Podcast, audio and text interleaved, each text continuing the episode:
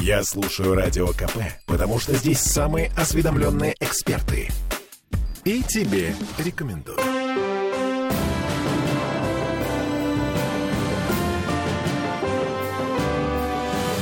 Нулевое Энергетики запретили, веселящий газ, э, снюсы тоже запретили, даже зажигалки несовершеннолетним запретили в Петербурге. Правда, не сейчас, а с 1 сентября. И вот теперь депутаты ЗАГСа замахнулись на полный запрет табака для всех, кто родился после 2010 года, чтобы продлить жизнь новому поколению. Ну, как в Новой Зеландии. Но мы в Петербурге. Всем привет, я Дмитрий Делинский. И я Денис Четербок. Депутат законодательного собрания, того самого законодательного собрания, в котором родилась эта гениальная идея. Ну, вред табака, он равный, вне зависимости от того, в северном или южном полушарии вы проживаете. В принципе, разные страны в разный период времени рассматривали разные программы по отказу населения от потребления табака. Совсем недавно я ознакомился с инициативой, которая родилась в Великобритании. Правительство создает специальную программу стоимостью, по-моему, 45 миллионов фунтов стерлингов, которая направлена на то, чтобы, во-первых, э, люди, которые курят табак, переходили на, как ни странно, на вейпы, что для меня немножко удивительно в контексте недавних э, и наших законодательных решений, и вообще отсутствие ну, полноценных исследований в этом вопросе. И второе тоже, чтобы материально тоже стимулировать беременных к отказу от курения во время беременности. Вот э, такой опыт у наших э, парламентариев из э, Туманного Альбиона. Ну, а смотрите, 2020, э, какой? 2027 год, ну, условный 27 когда совершеннолетними становятся те люди, которые родились после 2010 года. И если все пойдет так, как задумывают в Петербургском ЗАГСе коллега депутат Гладунов, например, задумывает, у нас с вами без исключений будут спрашивать паспорт на кассе в магазине. Вы родились после 2010 или до 2010 года? Ну, как-то все это странно, довольно-таки странно. Потому что в других странах, в отличие от Новой Зеландии, например, все меры по борьбе с курением, они такие не запретительные. Это скорее мягкая сила, чем э, твердый запрет? Ну, в данном случае о каких-то запретах пока речи не идет, потому что речь идет ну, о неком таком новом, скажем так, подходе, который обсуждался достаточно давно, еще два созыва назад. Я помню, что эта идея тоже обсуждалась в кулуарах Мариинского дворца. В целом, э, те, кто занимается вопросами здравоохранения, они однозначно говорят о том, что надо в целом отказываться от потребления табака, и это единственная возможность да, уберечь наше здоровье от пагубного влияния этой привычки. Вот. Но, с другой стороны, есть объективная реальность, которую нельзя игнорировать, да, и достаточное количество жителей там и Петербурга, и России курят, хотя с введением вот э, тех федеральных норм уже практически 10 лет, когда были введены существенные ограничения по потреблению табака, вспомните, ушло в прошлое курение в ресторанах, барах, я не говорю там о других каких-то вещах, статистика неуклонно фиксирует снижение потребления табака среди населения. Ну так может оставить все как есть? Но э, в этом вопросе, в вопросе борьбы с курением э, любые средства хороши. Это было озвучено концептуальное предложение. Ему предстоит еще пройти достаточно серьезное обсуждение на федеральной площадке, как минимум в Совете законодателей, как максимум еще и на предварительных э, публичных слушаниях в Государственной Думе. Это лишь свидетельство того, что государство все-таки неуклонно следует тренду на отказ от курения, и э, любые средства правовые в этой части хороши, на мой взгляд. А, смотрите, отказ от курения и запрет на продажу – это все-таки несколько разные вещи. Когда мы добровольно отказываемся от вредной пагубной привычки, это одно. Когда нам запрещают эту вредную пагубную привычку, это напоминает, э, извините, борьбу с наркотиками. Маргинализация курения табака, она приведет к тому, что огромный ну, рынок здесь, уйдет в подполье. Да, все-таки э, э, резон в ваших словах, безусловно, есть. Но необходимо посмотреть это дело и под другим углом, связанное с тем, что те, кто уже курят да, сейчас, Э, их этот запрет не коснется. Самое главное уберечь, э, скажем так, прибавление в этой армии курильщиков. Все-таки закон не направлен на то, чтобы каким-то образом э, навредить тем, кто уже пристрастился к этой привычке, кому уже больше 18 лет. Да, здесь иногда и с врачебной точки зрения резкий, мгновенный отказ от курения, он тоже противопоказан. Да, есть специальные методики, есть специально разработанные, утвержденные с медицинской точки зрения алгоритмы вообще отказа от курения. Поэтому Поэтому здесь надо работать во всех направлениях. И, скажем так, силы убеждения к отказу от курения, разъяснения вреда этой пагубной привычки. И второе, это, конечно, поставить серьезный запрет на то, чтобы армия курильщиков пополнялась. Интересно, как э, вот это самое подрастающее поколение, те люди, которые родились после 2010 года, будут справляться со стрессом э, в связи с тем, что им нечего будет вертеть в руках и э, засовывать в рот? Ну, как минимум, можно вертеть э, спиннер э, в руках, а в рот засовывать леденец. Ладно, давайте еще об одной наболевшей теме. Электросамокаты. Они и дальше будут ездить по тротуарам, в том числе в центре Петербурга, черт возьми, будут ездить с разрешенной скоростью в 25 км в час, потому что Минтранс разрешил. В законодательное собрание пришло письмо из Москвы. Это официальный ответ на предложение приостановить действие новых правил дорожного движения, касающихся электросамокатов. Там говорится, что надо дождаться осени для того, чтобы посмотреть на правоприменительную практику, на то, как работают вот эти самые новые правила дорожного движения. Это что получается? Мы сейчас пересчитаем всех погибших и пострадавших, вот, посмотрим динамику и попытаемся разобраться в том, эм, есть ли варианты законодательно все это улучшить. Ну, это как вот в том анекдоте про участкового. Когда убьют, тогда и приходите. Да? Ну, не зря мы обращались в целом в Минтранс, потому что вопросов здесь достаточно много, и вы знаете, на федеральном уровне очень долго обсуждалось все-таки, кто такие самокатчики, пешеходы, участники дорожного движения, нужны ли им права, какая может быть максимальная разрешенная скорость и так далее. Конечно, те выводы, которые легли в основу э, постановления федерального правительства, они э, ну, оставили у нас вопросы. Именно поэтому мы и направили свое обращение с просьбой немножко повременить. Э, к сожалению, мы сейчас вынуждены жить в той реалии, в которой живем. Да, внесены изменения, они внесены федеральным документом. Мы, соответственно, обязаны выполнять его как регион. Но при этом у меня, например, нет рецепта, каким образом прописать э, ситуацию таким образом, чтобы у нас, с одной стороны, людей не сбивали на тротуарах, с другой стороны, чтобы те же самые самокатчики не, скажем так, попадали под колеса троллейбусов, автобусов на проезжей части. Слушайте, но в Париже власти просто провели референдум, и большинство жителей Парижа высказалось против электросамокатов, и там сейчас собираются запрещать, полностью запрещать электросамокаты ну, вот, в европейской столице. Да, это э, та, та новость, которая ошеломила несколько недель назад, наверное, многих в нашей стране, но если разобраться э, поглубже, то это был все-таки не референдум, а опрос. Количество участников там э, не было существенным, да, и сейчас многие жители Парижа критикуют мэрию за то, что они в таком виде провели этот опрос, который по факту не отражает реального отношения парижан к этой проблеме. Это другой вопрос, это их внутреннее дело, пускай они сами разбираются.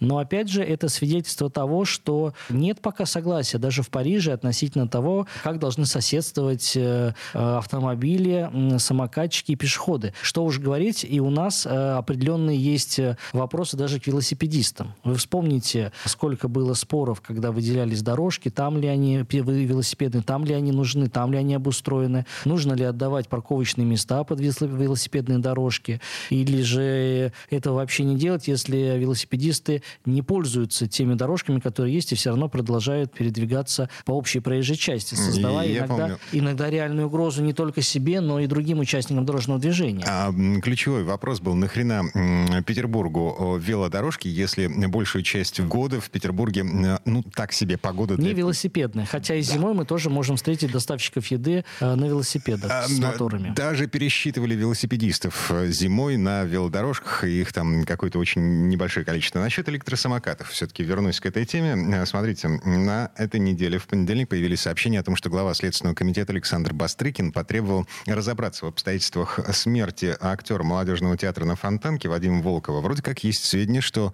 господин Волкова сбил электросамокатчик. 18-летний парень, который был пьян при этом. Я напомню, Волков умер полторы недели назад, о причинах смерти тогда ничего не сообщалось, но вот сегодня всплывают вот какие-то такие странные новости. Следственный комитет э, разбирается в том, э, что там произошло на самом деле. Ну, в этой ситуации обязательно надо разобраться ситуация, это, кстати говоря, еще одно такое уже трагическое свидетельство проблемы, которая остается. Вот несмотря на внесенные поправки в правила дорожного движения. Проблема все равно остается. И для Петербурга она тоже актуальна. Вы возьмите статистику, посмотрите за последние две недели, сколько самокатчиков попало под транспортные средства, да, потому что они перемещались по проезжей части. Mm-hmm. То есть не по тротуарам, а по проезжей части. То есть делаем вывод о том, что про, про тротуар это не всегда, да, тротуар на Невском проспекте, час пик. Да. Это ну, просто невозможно ехать на самокате, да, тем более с той максимально разрешенной скоростью. Второй момент, ну, если будет скорость 5 км в час, смысл тогда в этом самокате, если скорость человека, пешехода, она примерно и равна 5-6 км в час по статистике. Вот. Если мы говорим о проезжей части, ну, я могу сказать сам, как пользователь э, самоката, у меня есть электронный самокат, ну, честно говоря, иногда э, до дрожи тебя пробивает, когда э, рядом проезжает э, автобус, и вот этот вихрь воздуха, он просто может тебя снести. Я уже не говорю о том, что э, дороги у нас не всегда ровные, а попадая в даже в незначительную яму, самокат, ну, может потерять управление, вы просто можете упасть. Короче, выживают э, самые приспособленные. Сильнейшие выживают. Это Здесь естественный нужна отбор. еще ответственность самих э, самокатчиков. Да? Самокат — это тоже в определенном ключе, можно говорить, да, источник повышенной опасности. Это транспортное средство. А, К сожалению, правила дорожного движения, на которые очень многие надеялись, на то, что они поставят точку в вопросе, что это пешеход или транспортное средство, они не дали однозначного четкого ответа, и в связи с этим мы имеем то, что имеем. Извините, но в ближайшие три месяца, может быть, четыре, до тех пор, пока правительство не одумается, мы с вами будем жить вот в, в состоянии такой некоторой войны гражданской между пешеходами, самокатчиками и автомобилистами. Трехсторонняя война. Но прямо сейчас прервемся. Э, Две минуты рекламы, и мы снова перейдем к тому, что ЗАГС грядущий нам готовит. Нулевое чтение. Я слушаю Радио КП, потому что здесь самые оперативные новости. И тебе рекомендую.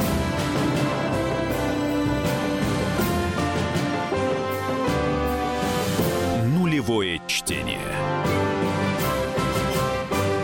А это мы вернулись в петербургскую студию радио «Комсомольская правда». Я Дмитрий Делинский. И я Денис Четербок. Депутат законодательного собрания. Мы, в общем, приговорили историю про электросамокаты. Мы просто ждем, чем все это обернется. Минтранс по осени должен посчитать количество пострадавших, количество жертв и прийти к выводу, что правила дорожного движения, они немножко кривые, их нужно переписывать. А, движемся дальше. Комиссия по градостроительству, земельным и имущественным вопросам, комиссия законодательного собрания, э, поддержала Бегловский законопроект, который расширяет права владельцев гаражей на компенсацию.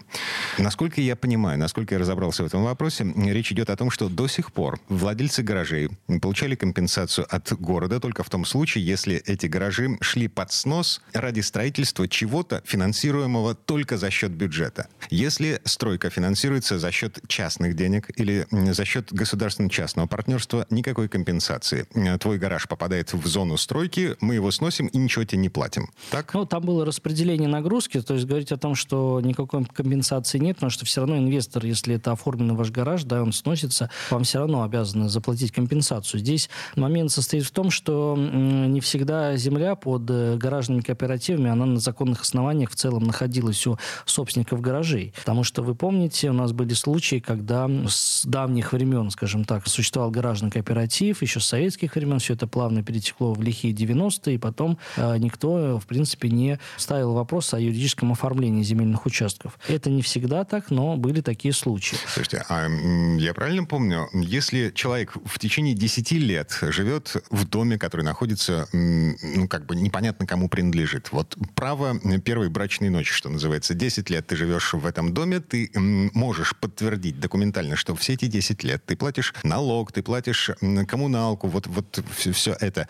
И в итоге этот дом э, Ну, это признает твоей са- в самом упрощенном таком варианте, но на практике для этого требуются определенные, в том числе судебные решения, требуются определенные доказывания, и эта практика, она не распространена для Петербурга точно. Ну, окей. Вот, а здесь же мы говорим все-таки о земельных участках, которые находятся... Тут собственник известен. Это Город. город. Mm. Да, то есть тут состоит в том, что это не просто какая-то бесхозная земля. И более того, я могу вам сказать, что э, землей, собственность на которую не разграничена, ей управляет все равно город. Mm-hmm. Понимаете? Ну вот, поэтому здесь этот пример не совсем э, уместен, да, и если бы каждый занимал участок, где ему нравится, а потом через какое-то количество времени, ну, условно, скажем, назовем это, приватизировал бы его, то, боюсь, э, мы бы получили Петербург с кучей ларьков, еще больше, чем это есть сейчас, каких-то маленьких кусочков, лоскутков и так далее.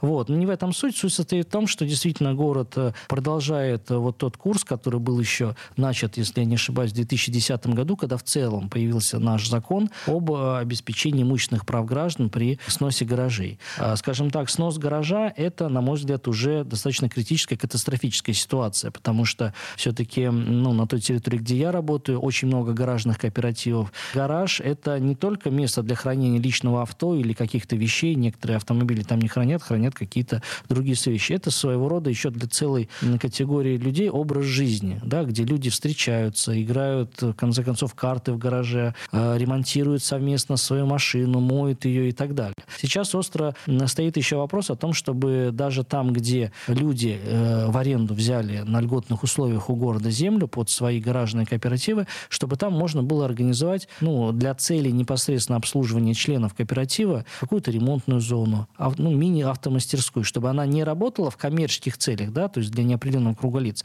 а именно для обслуживания интересов вот этих гаражников. Потому что строго сейчас по закону этого делать нельзя. Хотя мне не очень понятно, почему такое жесткое ограничение установлено, и что будет плохого, если один какой-то общий бокс на весь гаражный кооператив, скажем так, на 400 мест или 500, будет э, преобразован в такую ремзону, где каждый может заехать и там заменить лампочки, масло слить, заменить там и так далее. Вот сейчас это рассматривается как нарушение условий договора, и с вами могут, в принципе, расторгнуть договор на гаражную стоянку и потом вас выселить. И выплатить те пресловутые компенсации, о которых в том числе говорится в этом законе. Там есть своя градация, связанная с э, определенной стоимостью компенсации, которая зависит непосредственно от типа гаража. Там железный он или бетонный, или кирпичный. Да, все это тоже учитывается при определении компенсации. Но самое главное, что город э, последователен здесь, да, и в случае, что если уж так сложилось, что по-другому, да, город должен развиваться. Мы э, с вами обсуждали в этой студии, когда иногда здания целые приходится сносить,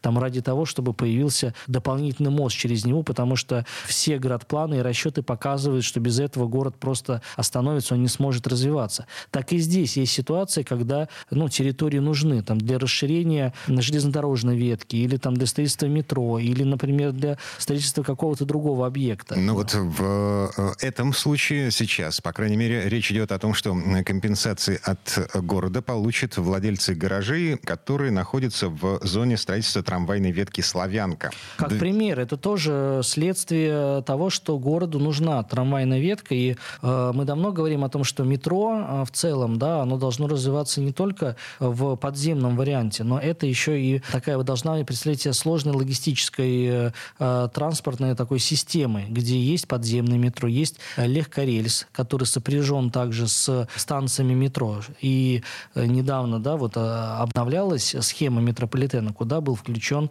э, маршрут электропоезда до Павловска вот в сторону Пушкина. Да, это тоже логично, потому что ну, нет смысла тянуть подземное метро до Пушкина, если есть станция Пушкинская, где можно сделать пересадку на Витебский вокзал и спокойно через там 20 минут быть в Пушкине рельсы уже есть. Так и здесь э, для развития города потребуется высвобождение каких-то земельных участков. Вы знаете, что, например, ЗСД строилось много где в параллель с линией железнодорожной, с железными ветками. Да, просто потому что это охранные зоны, это определенная простота в проектировании. Но, как правило, гаражные кооперативы у нас тоже развивались в вот э, местах... В зонах отвода. Да, в зонах отвода. То есть там ничего строить нельзя, по факту туда жил. Никакого жилья, никакой коммерции, потому что это охранная зона. Но при этом там, например, можно построить э, участок желез... там, железной дороги, автомобильной дороги или там трамвайных рельсов. Ну, вот. Но для этого придется тогда высвободить участок. Поэтому, конечно, компенсации должны быть. И город выбрал этот путь еще в 2010 году, хотя это было непросто выделить деньги именно на эти компенсации. Но такое решение было принято, и сейчас это лишь только пролонгация принятого решения и ну, немножко его масштабирование, скажем. Масштабирование на государственно-частное партнерство, я напомню, трамвайная ветка «Славянка», она строится на, эм, в том числе на частные деньги. И 223 гаража пойдут под снос. Э, средняя сумма выплат по подсчетам Смольного 87,5 тысяч рублей, при том, что рыночная стоимость гаража 200-300 тысяч. Нормально. Но это легально оформленного. Далеко не все гаражи у нас имеют оформление, поэтому здесь надо делать поправку и на это, и, и говорить о том, что город он здесь берет на себя дополнительные обязательства, потому что если бы города не было в этих отношениях, и два частных лица выясняли между собой э, этот спор, боюсь, что в соответствии с действующим законодательством никаких компенсациях речи бы и не шло, если бы инвестор напрямую работал с гражданами, потому что никаких правоустанавливающих документов э, на собственность предъявить просто никто бы не смог.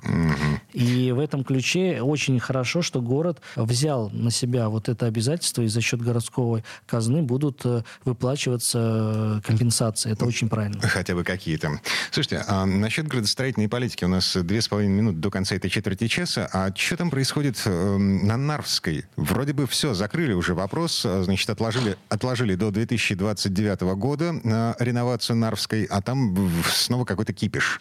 Ну, было заседание муниципального совета в четверг э, минувший. Э, руководитель фракции Павел Крупник там присутствовал. Я тоже э, был участником этого заседания.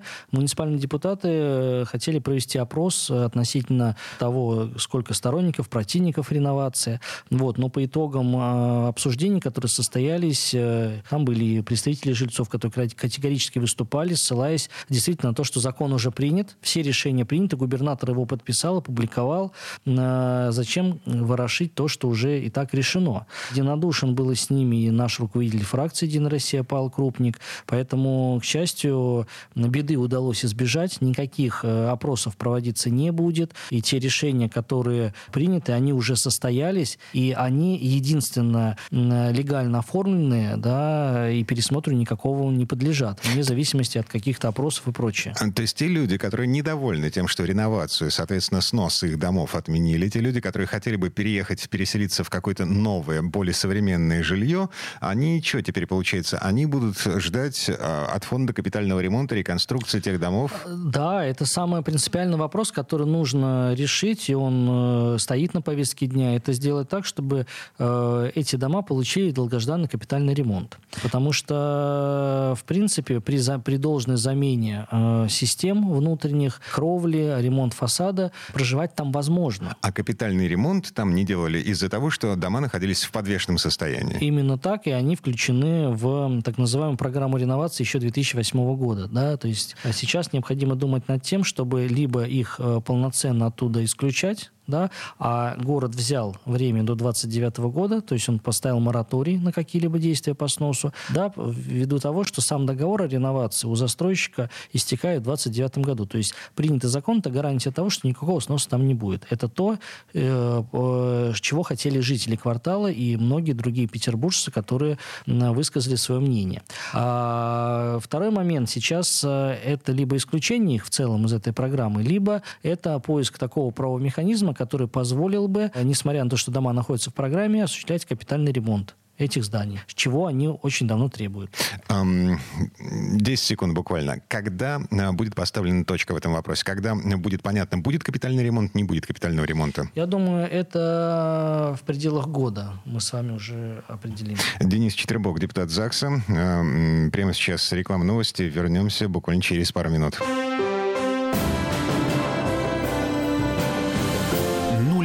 Чтение. Слухами земля полнится.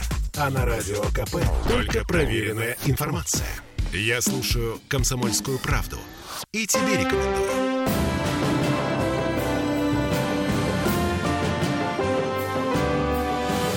Нулевое чтение вернулись в петербургскую студию радио «Комсомольская правда». Я Дмитрий Делинский. Я Денис Четербок. Депутат Законодательного собрания Петербурга. И мы в этой четверть часа переходим к повестке завтрашнего заседания ЗАГСа. Один из э, самых громких вопросов – усиление охраны аэропорта Пулково. Как только я слышу вот, вот это, э, это слово «охрана аэропорта Пулково», возникает вопрос, за сколько часов перед посадкой нужно будет выходить из дома, чтобы успеть на рейс после того, как это все вступит в силу? Ну, э, первое, паниковать не стоит нет. Те меры, о которых мы просим в своем обращении в адрес председателя правительства Михаила Владимировича Мишустина, они касаются скорее усиления охраны с той точки зрения, кто должен ей заниматься. Сейчас в нашей стране есть перечень аэропортов, охрану которых осуществляет Росгвардия. Mm-hmm. Да? То есть говорить о том, что сейчас аэропорт не охраняется, конечно, это, это не так. И полиция занимается охраной, и частные структуры, которые, да, вот вас же досматривают не сотрудники полиции, когда вы приезжаете, да, это специально обученные люди, которые находятся в службе безопасности аэропорта, это гражданские служащие, которые занимаются профессионально вот этим делом, да, и в случаях каких-то конфликтных ситуаций уже подключаются сотрудники полиции. Окей, okay, вы э, мы говорим, мы говорим о том, ввести что... в это Росгвардию. Да, но Рос... нет, не только в это. Речь идет о том, что аэропорт это же не только то, что внутри, да, сам порядок досмотра, он тоже определен федеральными ведомствами, и э, вряд ли он претерпит изменения в связи с нашим обращением. Но вот охрана территории вокруг, патрулирование, mm. мониторинг, в том числе через камеры слежения, да, э, это все э, мы предлагаем именно подключить Росгвардию как э, людей, которые имеют специальную подготовку в сфере антитеррористических, транспортных угроз, с тем, чтобы на внешних рубежах аэропорт тоже был защищен более э, профессионально, скажем, аккуратно, скажем так, да. Есть здесь говорить о том, что там в три раза что-то увеличится, конечно, нет. Сама система останется как есть. Э, другой вопрос, что появятся, может быть, дополнительные, э, во-первых, появятся э, люди, которые являются профессионалами в сфере защиты разных объектов, и они будут нести свою службу на постоянной основе. Не тогда, когда там вводятся какие-то усиления, когда усиливаются какие-то меры безопасности, там в связи с проведением каких-то мероприятий важных, как, например, это было во время проведения там, ну, или экономического форума, или в период проведения чемпионата мира по футболу в свое время. То есть это будет не такая э, работа от случая к случаю, а будет постоянная работа. И второй момент будут усилены определенные средства и методы профилактики совершения каких-то правонарушений, которые ну, имеют место быть. Что же говорить, у нас на прошлой неделе в школу ученик пронес газовый пистолет и упражнялся в стрельбе по Пневматический, своим... э, да, с газовым баллончиком, э, но он пронес его мимо рамки. Вот, да, ну, просто ну, потому что вот там такого, все так было устроено. Да, вот, так, вот э, этого быть не должно. Да? Не, не, не может быть какой-то расхлябанности в вопросе охраны такого важного объекта, как аэропорт. Денис, я несколько раз был в Израиле. Вот, я каждый раз, вылетая из аэропорта Бен-Гурион, обращал внимание на то, что первый кордон безопасности начинается э, на подъезде за несколько километров до аэропорта. Подъезжающие машины останавливают э, специально обученные люди. Они даже не досматривают, они заглядывают в салон для того, чтобы оценить потенциальную угрозу. Первый кордон безопасности за несколько километров. Я понимаю, что Израиль — это постоянно воюющая страна. Но э, если вы подключаете Росгвардию к охране аэропорта Пулково, у меня есть вполне ничего себе серьезные подозрения, что в какой-то момент у нас может появиться еще один кордон безопасности, точно так же, как рядом с аэропортом Бен-Гурион в Израиле. Ничего не мешает введению этих кордонов э, и сейчас, в случае, если будет там объявлен какой-то повышенный уровень угроз. Я говорю о том, что э, это, если сейчас это поставлено, скажем так, на такие единичные случаи, да, э, то есть усиливаются меры безопасности, опять же, повторюсь, при проведении каких-то международных мероприятий, еще каких-то соревнований там и прочее. Просто в силу того, что спецслужбы обладают какой-то информацией, да, что потенциально есть там высокий риск каких-то происшествий в городе. А мы говорим о том, что в целом аэропорт это настолько важный объект э, с точки зрения транспортной инфраструктуры, который нуждается не в э, временной такой, да, введении каких-то повышенных э, уровней безопасности, а в постоянном обеспечении безопасности. Да? То есть сама система охраны должна построена быть таким образом, чтобы она в перманентном, постоянном режиме реагировала и сдерживала какие-то угрозы. Вот лишь об этом, как профилактика. Если для этого потребуется... Я не специалист в, скажем так, организации схем транспортной безопасности. Есть специальные люди, которые знают, да, через какой период должны быть какие кордоны, какие досмотры, какие уровни защищенности. Но то, что наша воздушная гавань должна быть защищена, это однозначно. НИЗАКС э, в связи с этим завтра будет принимать мы обращение к да, премьер-министру. Мы, кстати говоря, ведь прорабатывали это вопросы и с специальными службами, и с э, администрацией аэропорта. Все участники вот обсуждений видят в этом ну, плюс, связаны с тем, что мы не будем реагировать уже постфактум на какие-то происшествия, а сделаем эту работу предварительно. И уж по мне так я, когда пользуюсь аэропортом, лучше пускай тебя два раза досмотрят, да, но ты будешь уверен, что в отношении любого другого пассажира проведен точно такой же тщательный досмотр, и ты со спокойной душой можешь лететь. Угу. Вот. И досматривать будут не только сотрудники полиции, не только служба безопасности аэропорта, но э, за всем этим будет еще пристально наблюдать Росгвардия. Так, сезон отчетов. Я правильно понимаю, отчеты продолжаются, отчеты чиновников петербургских перед э, петербургскими парламентариями. Начальник главного управления Минюста, Министерства юстиции Российской Федерации по Петербургу, Ленобласти, у вас будет завтра. В связи с чем? А, действительно, это практика, которая не так давно была введена в законодательном собрании. Первого а, руководителя федеральной структуры, которого мы заслушали на заседании, был руководитель Федеральной налоговой службы а, два года назад по вопросам собираемости налогов, формирования бюджетной части, налоговых льгот и так далее. После этого Беглов заявил о том, что у него есть мечта в триллион рублей. Он этой мечты, ну, в общем, он добился исполнения этой мечты. И город, да, действительно может похвастаться триллионным бюджетом. Сейчас Сейчас э, немножко фокус внимания смещен в сторону Главного управления Министерства юстиции Российской Федерации. И э, депутатский корпус предварительно подготовил целый ряд вопросов, ответы на которые мы ожидаем услышать от э, руководителя этой структуры Сергея Валерьевича Феоктистова. Среди них это вопросы, связанные с бесплатной оказанием юридической помощи. Мы с вами неоднократно в этой студии обсуждали законопроекты, которые были направлены на увеличение категории граждан, которые имеют право на получение этой помощи. И на расширение самого понятия помощи помощь, потому что э, много недоумения вызывает э, то, как это происходит на самом деле. То есть вот. юридические консультации это бесплатно, любая бумажка, оформленная с помощью вот этих самых юристов, которые вроде как по идее должны быть бесплатными, это уже за отдельные Но деньги. Вот не всегда это должно быть так, потому что по закону есть тоже разные категории, которые имеют право, скажем так, на полный спектр юридического сопровождения, включая составление исковых заявлений бесплатно, без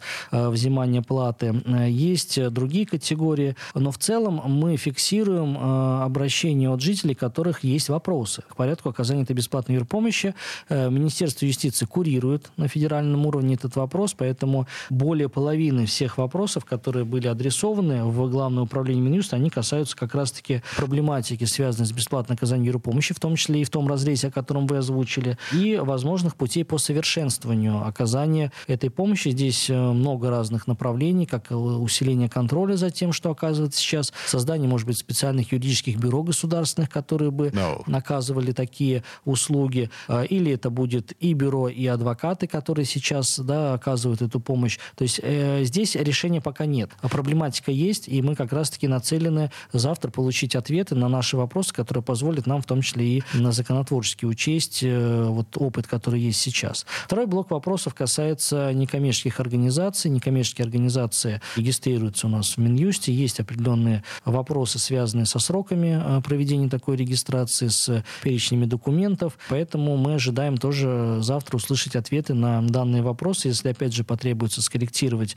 э, какие-то законы, это наша прямая обязанность. Mm-hmm. Ну вот, поэтому посмотрим, как пройдет. Достаточно новый формат, то есть второй раз в истории вообще будет приглашен вот наш федеральный руководитель федеральных органов на заседание парламента, но перечень вопросов, которые ну, касаются его видения, он достаточно э, чувствителен для жителей Петербурга, и наша задача как депутатского корпуса э, здесь вы, выявлять проблематику и снимать какие-то барьеры, несостыковки, э, пробелы, в том числе устранять в законодательстве, с тем, чтобы юридическая помощь, да, Петербург, э, уже, э, скажем так, юридическая столица негласно нашего, э, нашего нашей страны. Петербургский и юридический форум. Мы все помним, что происходит форум, на Рубинштейна. Конституционный суд, э, переезд Верховного суда, то есть да, все высшие суды будут сконцентрированы здесь. Я не говорю про там наши прославные юридические факультеты, про нашу профессуру, адвокатов и прочее. Поэтому, естественно, мы должны соответствовать и в вопросе бесплатного оказания юрпомощи, быть примером для всей остальной страны. Ну и по большому счету получается, что это не отчет отчет эм, руководителя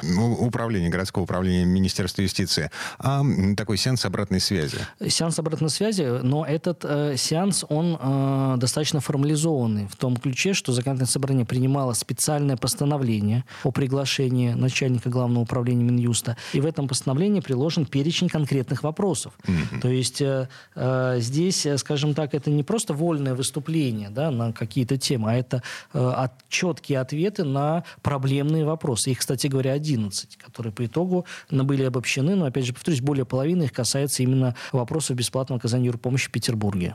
Так, и все это э, завтра в 11 утра, если я ничего не путаю? В 11 утра непосредственно выступление до начальника Главного управления Минюста, а само заседание традиционно начнется в 10 часов утра. А, прямая трансляция на сайте законодательного собрания и на странице ЗАГСа в ВКонтакте. И, конечно, мы можем анонсировать, что 26 апреля планируется как раз-таки э, отчет э, губернатора Санкт-Петербурга, традиционный для апреля месяца. Ну окей, но это не завтра, это только через неделю. Да.